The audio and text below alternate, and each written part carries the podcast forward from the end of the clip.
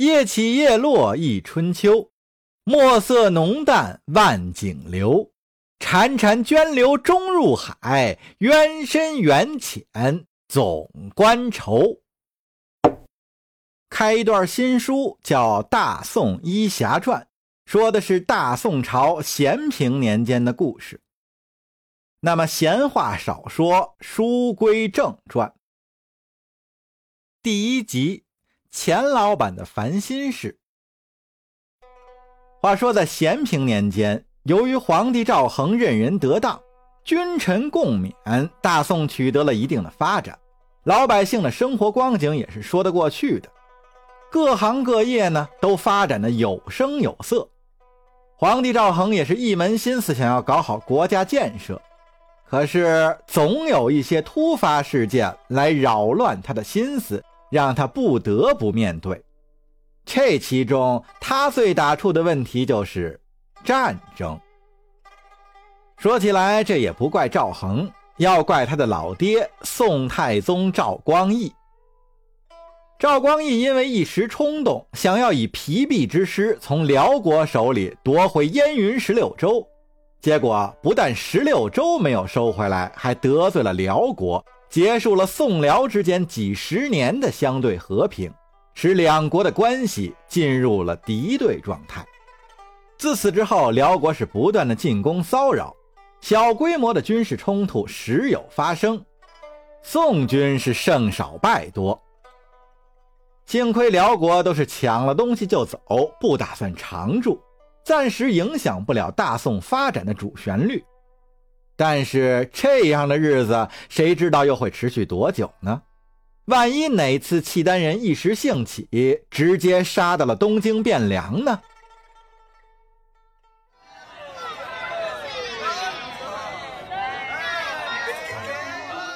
离都城东京不算太远的东平府青州城内，有一家名叫善德堂的药铺，老板姓钱，名三多，为人精于算计，绝不做亏本的买卖。年近四十，膝下却只有一女，名唤莹莹。原配夫人不能再生育，却不允许钱老板纳妾。可怜钱老板虽有家财万贯，也无计可施。经过很长一段时间的思虑和考量，钱老板决定改变自己吝啬重利的作风。我要行善积德，说不定哪天能感动了老天爷，再给我降来个一男半女的。所以他专门花了一百文钱，请了街边最资深的摆摊算命先生王半仙儿。若要行善，你先要把你药铺的名字。从立善堂改成善德堂。哎，好，好，好，好，好。虽说钱老板为博得一个钱大善人的名头，颇费了一些钱财，但收效甚微。走在大街上，虽也有人叫他钱大善人，但没几个是真心实意的。只有几个酒肉朋友，在酒足饭饱之后招呼他结账时，会戏谑地叫道。钱大善人，到您行善积德的时候了。每到此时，钱老板都几乎要动摇继续行善的决心。可眼前还有让钱老板堵心的事儿，那就是这善德堂的生意。虽说每日进项高于开支，月营也有百十余两银子，可离自己的心理预期还是有差距的。毕竟这一大家子还是要靠这个药铺生活的。虽说他两口子只有一个女儿，但是加上仆人丫鬟，这家也有六口人了。再有自己的生意人情往来，不失行善的钱财。天知道，我过的是什么样的日子。每每夜深人静的时候，钱老板心里总在无奈的感叹。想要改变现状，就得找到问题原因。经过多日的观察，他觉得找到了药铺虽然人气很旺，但收入不高的原因。负责收钱算账的账房和负责给人抓药的伙计都没有什么问题，问题就出在那个自己认为捡便宜请来的坐堂医生身上。通过好几天坐在一边冷眼观察，发现有些人来看病，这个坐堂医生就是望闻问切一番后，和人家聊了几句，就把人打发走了，根本没有开方子抓药。这还了得！当初自己请坐堂医生的初衷，就是为了招来人气、多卖药的。现在来看，这个便宜请来的坐堂医生起到的作用有限。回想起自己聘请坐堂医生的过程，钱老板开始有点质疑这个决定的正确性了。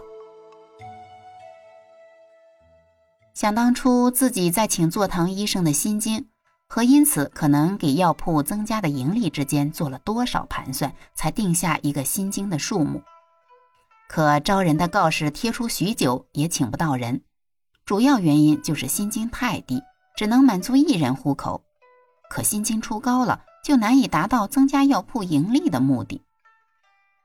过了好久，就在钱老板准备放弃聘请坐堂医生想法的时候，一个年轻人过来应聘了。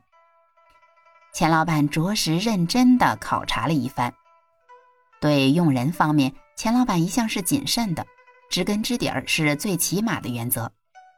通过交谈得知，这应聘的年轻人叫叶禅，登州人士，几年前随父母迁至青州城内，年纪二十左右，尚未娶妻，衣着中规中矩，身材高挑匀称，貌相也颇为耐看。对自己所知道的一些药理、医术问题，也能对答如流。虽然在行医这个行业，年轻是个劣势，但考虑到心经的问题，钱老板决定让这个年轻人试用一个月。如果双方满意，就写下一年契约。